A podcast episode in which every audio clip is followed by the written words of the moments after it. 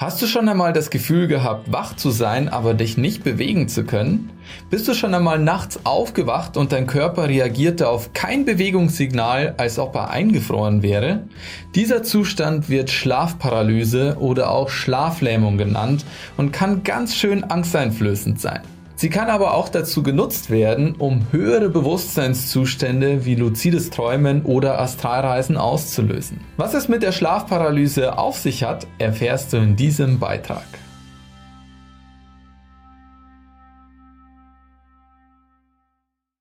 Schlaflähmungen treten zwischen den Schlafzyklen auf. In der Regel wird solch eine Paralyse nicht bewusst erlebt, da nach dem Aufwachen die Schlafparalyse in den meisten Fällen unmittelbar beendet wird. Trotzdem kommt es vor, dass man durch bestimmte Träume nicht vollständig erwacht und somit die Schlaflähmung bewusst erlebt werden kann. Die Paralyse kann bei Unerfahrenen sehr unangenehm sein, da das Gefühl, sich nicht bewegen zu können, sehr angsteinflößend ist. Aber keine Sorge, die Schlafparalyse ist keine gefährliche Krankheit, sondern tritt bei jedem gesunden Menschen auf. Und das hat auch einen Grund. Die Schlafparalyse ist keine Krankheit und kein unnatürliches Vorkommnis. Ganz im Gegenteil. Die Schlafparalyse ist notwendig, um geträumte Ereignisse nicht auf den Körper zu übertragen. Läufst du also in deinem Traum, würdest du auch in deinem Bett versuchen zu laufen. Damit deine Träume den Erholungsprozess deines Körpers nicht stören, hat dein Gehirn einen Mechanismus entwickelt, der Körper und Bewusstsein voneinander trennt. An Katzen wurde die für die Schlafparalyse zuständige Hirnfunktion betäubt.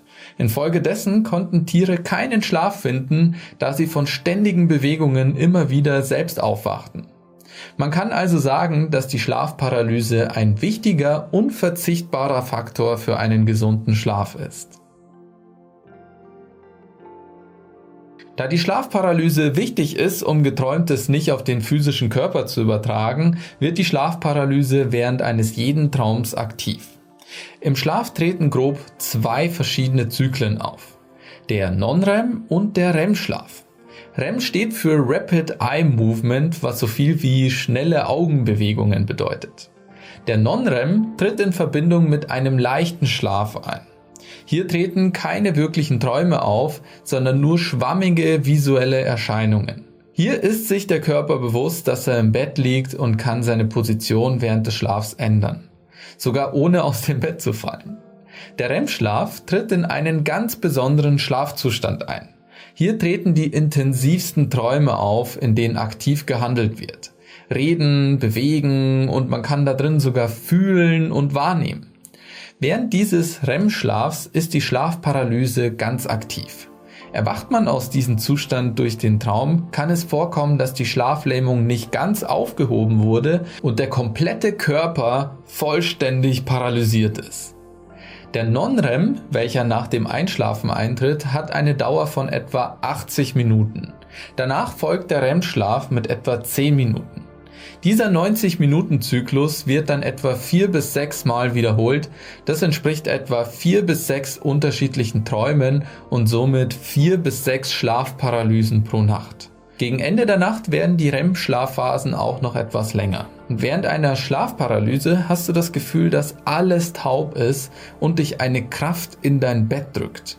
Alle Körperteile sind bewegungsunfähig und selbst mit allergrößter Anstrengung kommt es nur ganz selten vor, dass man es schafft, seine Zehen zu bewegen.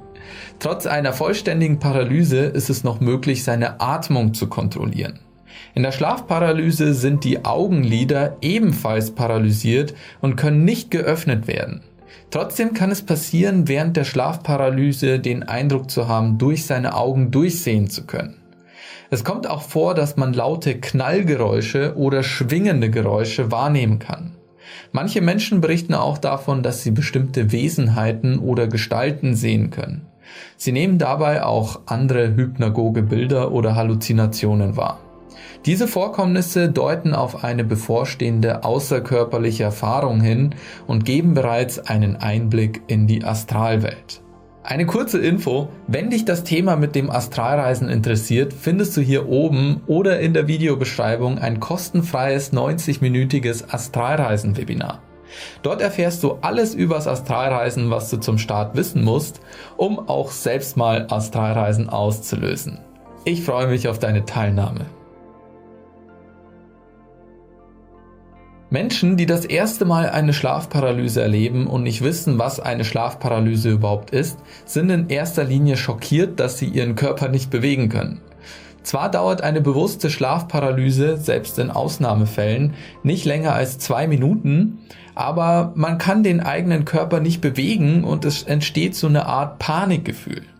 Deshalb ist es hilfreich zu wissen, wie man eine bewusst erlebte Schlafparalyse abbrechen kann. Da bei der Schlafparalyse die Atmung kontrollierbar bleibt, muss man seine Atmung in ein tiefes Ein- und Ausatmen verändern, um den Körper zu signalisieren, bereits wach zu sein. Somit löst sich die Schlafparalyse schon nach kurzer Zeit auf. Also am besten funktioniert's, wenn du so Art hyperventilierst, weil das ist nämlich ein ja, ganz wichtiges Signal für deinen Körper oder ein dringliches Signal, das Gefahr signalisiert. Das ist eine sehr wirkungsvolle Technik. Du kannst aber genauso auch einfach für einen Moment lang deine Luft anhalten.